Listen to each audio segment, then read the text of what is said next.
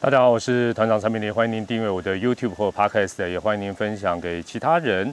那 YouTube 记得开启小铃铛，Podcast 有事没事就给团长来一个五星吹捧、五星推爆啦。好，那今天呢，哎呀，看到这个这么美丽的天气哦，又来到户外开讲哦，心情觉得特别好。那团长可能这时候这边是黑黑的，但没关系，团长不是重点，听听团长的声音就好，看看后面美丽的风景，相信会让你觉得心旷神怡呀。好不好？又想要来当我的邻居了，对不对？好了，这个我底下会有叶配的那个防重的专线啊。好了，卖的嘛卤啊啦，进入正题。今天要跟大家谈的算是一个系列，呃，一个系列哦。那今天算 Part One。今天要讲的主题是三连霸魔咒之谜。三连霸，中华职棒三连霸魔咒之谜。今天要谈的是选秀篇。话说呢？十月二十四号，狮队三比二在台南击败兄弟象呢，那也确立了今年的二零二零中华职棒总冠军战是狮象大战，那也粉碎了这个要卫冕的乐天桃园四连霸最后一点点的梦想哦，让他没有办法打进季后赛。换句话讲，中华职棒三连霸魔咒再添一桩，那加上芝芝这一次遇到的这个魔咒呢，已经发威了，在短短的中华职棒三十多年来发挥。发挥了五次，哦，五三一十五，这样就十五年了，也很可怕的。那讲一个广大乡民、球迷、百万团友比较没有注意到的一个，呃，算是有趣的事情。当然也让我又想说，哇，糟糕，又要去研究这个问题，到底原因在哪里？按理来讲，按理来讲，二连霸应该比三连霸容易嘛，对不对？连续两年冠军就二连霸，哎，三连霸要连续三年呢，那不简单。但问题是，中华职棒你知道吗？二连霸的次数反而比较少，这么多年来，二连霸的次数只有三盖，三连霸却有五次，哎，你就觉得这个其实是蛮奇妙。那至于为什么，好啦，或许你用留言告诉我，你比较厉害，比较会用科学的方法去算。但是团长要再研究了。那中华之邦的这五次的三连霸，很快讲一下：一九九二年、九四年兄弟象第一次的一个三连霸，那九七九九是魏全龙。二零零一到二零零三，黄山军第二次三连霸，然后零七到零九是南霸天统一第一次的一个三连霸。那最近一次，当然大家就绝对很有印象了。二零一七到二零一九，这个桃园队的一个三连霸。那在这一次的这个三连霸，呃，这个告一个段落，也就是这个芝芝没有办法打进季后赛，卫冕失利之后呢，大家都在问，为什么中华职棒四连霸特别困难，每次都来到三连霸，而就停住。这而且五次喽，加上这次五次喽。那三连霸之后的魔咒或产生的魔咒是什么？那没有办法卫冕成功挑战四连霸的原因又在哪里？那网络上大家讨论很多，也很专业。那多半会谈到的是选秀嘛，选秀顺位啦，伤兵问题啦，心态啦，啊，球员的年龄啊，等等等等等。那我们这一集这个系列，我们就先从选秀的问题哦来做一个回顾，顺便也来做一个求证。那原因大家讨论出来，但是没有去求证一下，没有回顾一下都不准啊。所以，我们这一集先从选秀来。那基本上大家会讲到选秀，其实很很有道理，因为你总冠军隔年的选秀会，当然你就最后一个选。那连霸，哎呦，你第一年是这样，第二年是这样，第三年是这样，你选秀顺位连续好几年都是最后选，绝对是不利哦。这是一个很合理的一个推论。但是如果以中华之棒，从一九九二年开始的这一次，呃，等于是第一次的三连霸以来，好像是这样，又好像不是这样。好，那我们就先来回顾中华之棒第一次的一个三连霸，一九九二到九四年黄山军的这个首次终止了三连霸。那先讲到九二年呢，其实季前那时候办一个选，那那那当然这个季前的选秀会跟他的这个连霸之后的选秀是无关，但是我们还是先简单来谈一下那一年呢，啊，是让大家印象很深刻。这个兄弟相对还是选了吕明次，那魏琼龙队只好拿出陈彦成跟林义珍来去换哦，这是球季前的事，也间接有点点带动了兄弟相对九二年开始的一个连霸哦。那当然这是呃跟魔咒是无关了。那那时候的选秀呢是在季后，也就是说球季打完做一个季后的这个选秀会，然后按照那一年的一个排名。那那一年的九二年，当然兄弟相对获得他们的一个冠军，冠军之后呢？当然他是最后选，但事实上他最后选，跟第二个选，跟第三个选应该没有差。为什么？因为你想象不到那一年的季末选秀会，只有两个人报名啊，只有这还有四队哦，四队但只有两个人报名，一个叫陈大顺，一个叫林俊贤。那陈大顺大家可能比较知道，就是说他是陈大峰的弟弟。那后来这两个人都加入了魏权，其他三队，包括德冠的兄弟象，一个都没选，也没得选，因为只有两个人哦，所以基本上选秀跟连霸魔咒有没有关系？你这时候就会发觉，嗯，怎么跟现在差这么多？对，就是差这么多。哦，那那时候当然了，没有二军嘛，人力也精简，那甚至根本没有人报名嘛。好，这是一九九二年。兄弟相对三连霸第一步踏出之后发生的一个事。那第二年九三年他又夺冠，也就是他二连霸成功。那那一年呢，二连霸之后呢，也是在季末办选秀会。那兄弟当然是最后一个选。那那时候已经是从四队变六队，龙狮虎象加英雄。那前面的五队分别选了谁呢？三商选了童崇辉，时报选了谢其勋，俊国选了黄山银，魏权选了涂鹏斐，统一选了黄富照。念了老半天，老球迷大概也只知道其中两个人，童崇辉跟黄山乙，其他的你会发觉，嗯，这几项。其实那一年的季末选秀会啊，一九九二啊九三年的季末选秀会，总共六队，对不对？有几个人报名？哎呀，不多不少，六个人，还有一个人还落选。所以呢，兄弟选的谁？兄弟选的人叫空气，兄弟不选了。为什么？轮到他的时候，没有人可以选了。落选人叫范旭明，后来跑去台湾大联盟，好像是太阳队还是什么，那也没有打得很出色了。那 基本上呢，你会发觉说，这个兄弟像在这个第一次三连霸的头两年，坦白讲，他面临到了什么状况？他面临到的是根本的波浪也当算了，没人参加选秀啊，这是中华之邦草创发生的一个让你想象不到的事情。好，二连霸结束了，对不对？九四年兄弟相对，哇！黄山军三连霸成功，那那一年又是在季末来这个选秀，那那时候一样六队，对不对？那你说，哎，都来到九四年，应该比较多人会报名，对不对？拍谁？那一年的季末选秀会只有四个人报名，那你说啊，兄弟一定又选到空气？拍谁？不是，时报跟统一没有选，因为大大家那时候就一个萝卜一个坑嘛。那来报名的人的素质，坦白讲，人数值跟量都。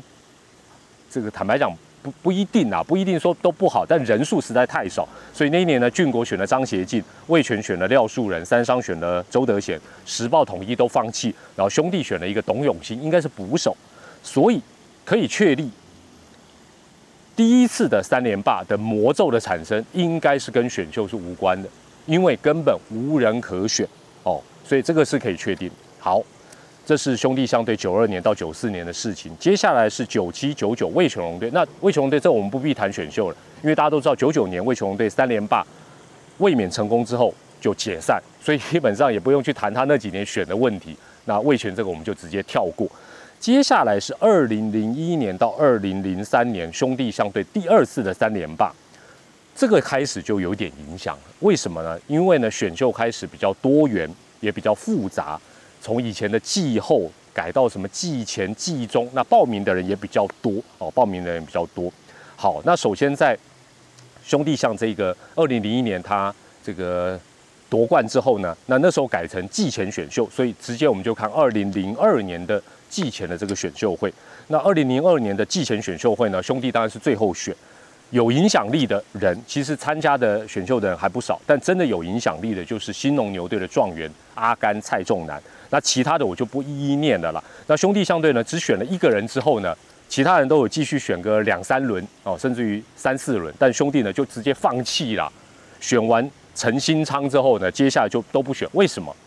其实回头回头来看，你会发觉他不是精兵政策啦，应该这样讲啊。当然啦，预算也有关系啊。可是重点是什么？你在连霸的过程，你的人手是 OK 的、够的、强的、成熟的。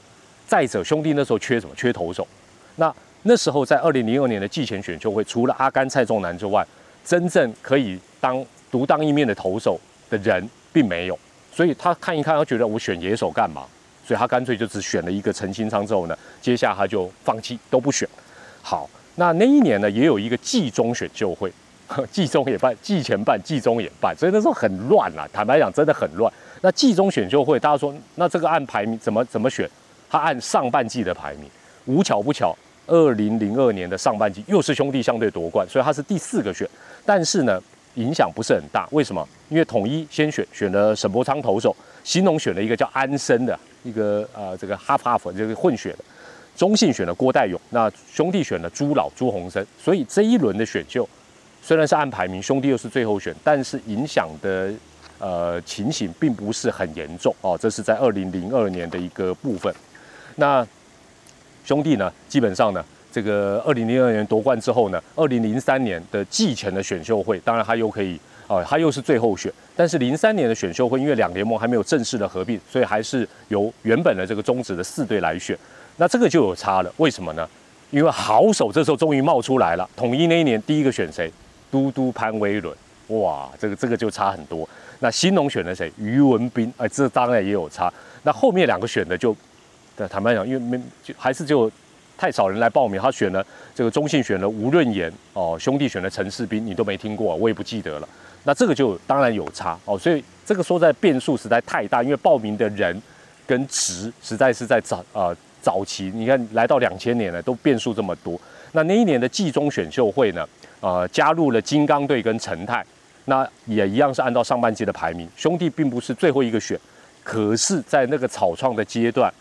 都有一些余情未了。什么叫余情未了？因为那时候两联盟恶斗，加上以前的一些什么，先给营养金，先绑选手，这个事情得了断。所以中华之棒呢，那时候又特立了一个选秀的一个名目，叫做优先指定权。讲白了，优先指定权，我们用现代的讲法，就叫逆指名呐。每一队有一些固定的名额可以逆指名。那那时候呢，在二零零三年的季中呢，哇，这个就有差了。但这也没办法。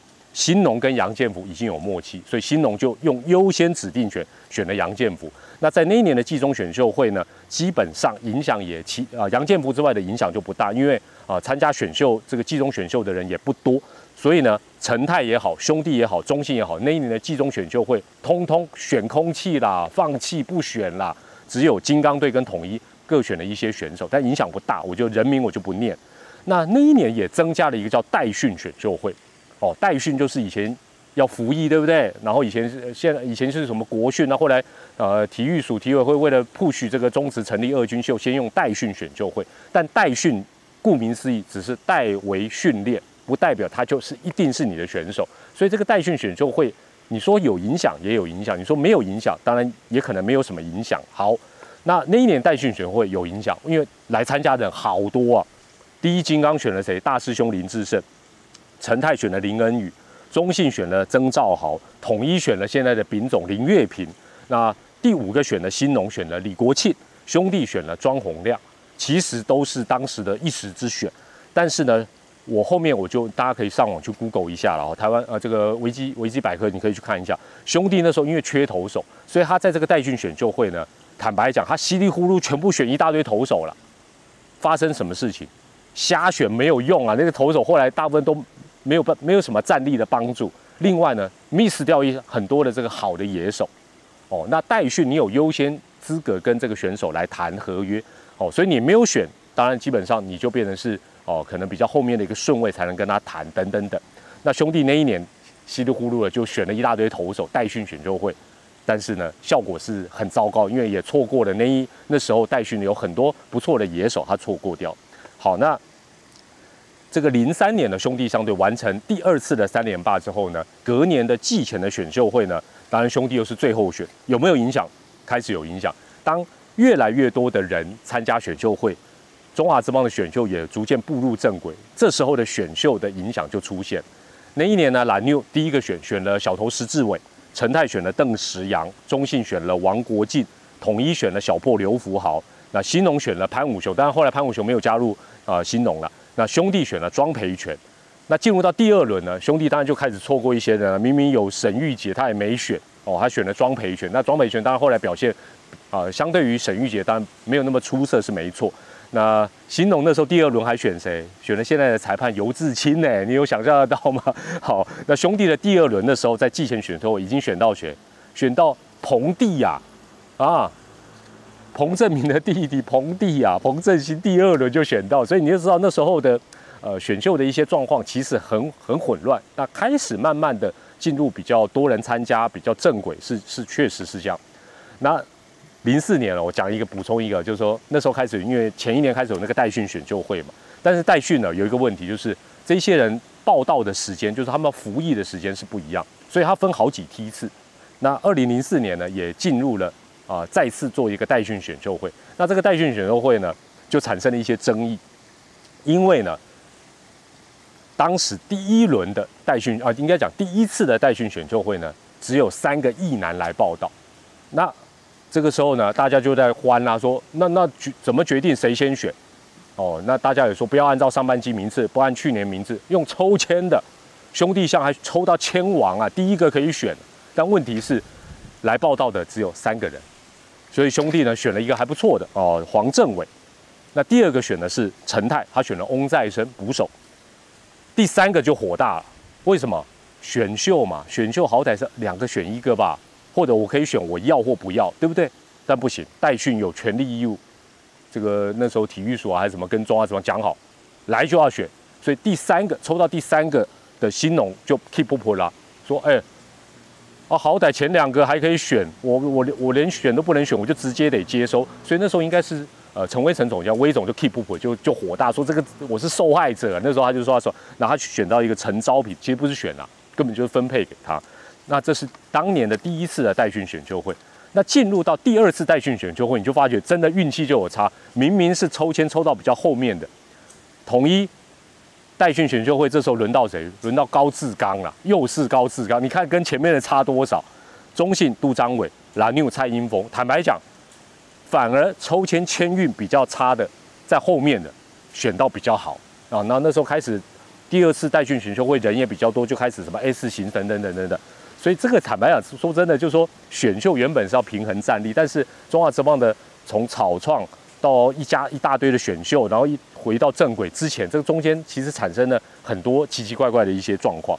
好，那这个之后哦，当然我们可以看到新农在这几年，我我插个话哈。那中兄弟当然他的这个呃应该讲兄弟上的连霸当然也告一个段落。那新农在这几年他分别选进了谁？大家应该刚才在听的过程发现，阿甘蔡仲南、于文斌、阿福、杨建福，所以选秀他确实能平衡战力哦。所以基本上呢，你说选秀对于整个呃三连霸的霸业的魔会不会产生魔咒？多多少少开始比较产生的一个影响力。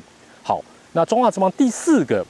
三连霸呢是二零零七年到二零零九年的南霸天统一师，那那时候是又改到季末哦，就是球季打完就选。那那一年的十二月份呢，呃，统一当然是最后选，有没有影响？有一点点影响，但是又很乱。为什么？那时候的新人选秀会居然跟替代役又一起选。你看那时候做完之后，真的反正就是变来变去，变来变去。新农选了选，选了谁？神权林奕选，当然选得很好。陈泰选了詹志尧，中信选了唐家俊。兄弟选了买家瑞，拉纽选了许明杰，统一最后选选了一个左投李伟华，所以，呃，你说有没有影响？加加减减有。那另外呢，后来这个米迪亚打假球就被除名，中信金也解散，所以在呃零八年的年底还进行了一个特别选秀会。那二零零七年统一夺冠，二零零八年他二连霸之后呢，哦，这个狗叫的还蛮大声的，好，没关系了，自然就好了。这个零八年呢，又办了一个特别选秀会，也就是把米迪亚跟中信解散之后，那扣掉那些阿里不达的打假球的，把他们踢出去之外呢，进行一个特别选秀会，分配给四支球队。那统一因为是连霸，所以他最后选。那新农啊、中信、蓝又都选了很多人。那兄弟当然有选到尼福德变空气了，但是也选到了甩恩哉、周思齐。那统一只选了两个人，朱卫明跟林汉，有发现吧？林汉后来根本没有打中华职棒，所以统一在这一波特别选秀会里面，基本上跟兄弟像零一到零三是很像，也就是说他兵强马壮，又没有真正的二军，他就不想选那么多人。那当然在这个特别选秀会，他就错过了一个不错的一个补强机会哦，这是绝对有影响。好，那统一四队的呃，在这个。呃，零八年哦，又夺冠之后呢，那一年也有一个新人选秀会在年底哦，这是刚才那是特别选秀会。接下来新人选秀会的部分呢，四队其实都有补到不错的新人。新农选到林克谦，兄弟选到卡马曹曹景辉，拉纽选到耿博轩，统一选到王敬明。所以统一虽然在呃零八年二连霸最后一个选年底他是最后一个选新人，但是他选到了王敬明。坦白讲，不输给前面这三个人哦，所以大家都有收获。那零九年也是季末选，那那时候当然呃统一完成三连霸之后呢，他也是最后一个选，但是他选到谁？他的前两轮哦，在零九年的季末，他选到蔡景豪跟林志祥，其实哦不输给前面的这些人，前面的包括有呃可能张志豪啦啊张耿豪啦啊等等等，但事实上他虽然最后选，但他选的不差哦，所以基本上选秀对于狮队在零七到零九的这个连霸的一个过程的影响，大概比较有影响，就是那个特别选秀会哦。那但是也没办法，那时候因为二军还没有真正的建构起来，所以他也没有去选那么多人。其实也不能讲他有什么错哦。那对他的影响其实也是比较有限。好，那来到第五个三连霸魔咒，就是一七年到一九年的蓝明狗桃园队。那这个大家印象就很深刻，我就不必特别讲。大家都知道，桃园队这几年的霸业建立在选秀上，因为他们选秀即便顺位第一轮在后面选。或者是他第二轮、第三轮，甚至第七、第八轮都选的不错，是不是这样？所以呢，我们看到一八年他的选秀，他选了呃翁伟军，跟第二轮选了陈晨威。虽然他都是比较后面选，但是坦白讲，不输给前三啊前三支球队选的这些好手。那一九年他的呃选秀顺位是呃落在这个第五，然后因为那又加了一个未选，他选了苏俊章，其实也是集战力，所以他也没有什么吃亏。那二零二零年，当然这个。选秀的成效还不知道了，马杰森啦、林子威啊，将来会有什么样的一个表现，我们或许还值得期待哦。所以我想啊，桃园队的部分就简单先讲到这，就是说坦白讲也看不出选秀他比较后面选对他会有什么负面的影响。总结中华之邦这五次的三连霸跟选秀之间的关系呢，做几个结论。第一，以前草创啊真的蛮搞笑，选秀顺位影响真的不大。而且还可以绑球员，什么优先指定，有什么默契营养金，以前很乱呐。第二，早期啊没有二军，黄金阵容在三连霸时期，坦白讲没有道理再选很多备胎，意义不大，因为也摆不下，游览车都装不下，以前就一部游览车，你要这样想。第三，选秀，当然我们从新农或者甚至于从统一选的潘威伦、高志刚的，你会发觉选秀它绝对还是可以平衡战力。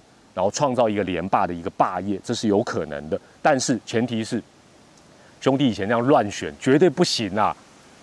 现在当然更是如此，绝对不能蒙着眼睛说我缺投手就稀里糊涂选投手，不好。哦，这个是古早以前我们就看到的一个事情。第四，选秀是不是造成三连霸无法变成四连霸的魔咒的原因之一？显然应该可以列为原因，但是它是不是？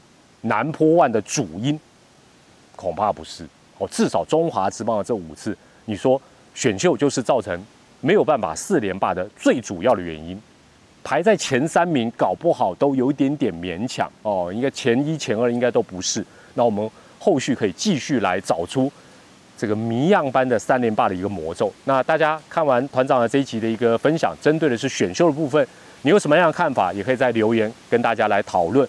另外，你有想到，哎，你觉得三连霸魔咒真正的原因在哪里？也可以用留言告诉团长，团长再去给你回顾，再去帮你求证，然后再讲古给大家，触逼这里，好不好？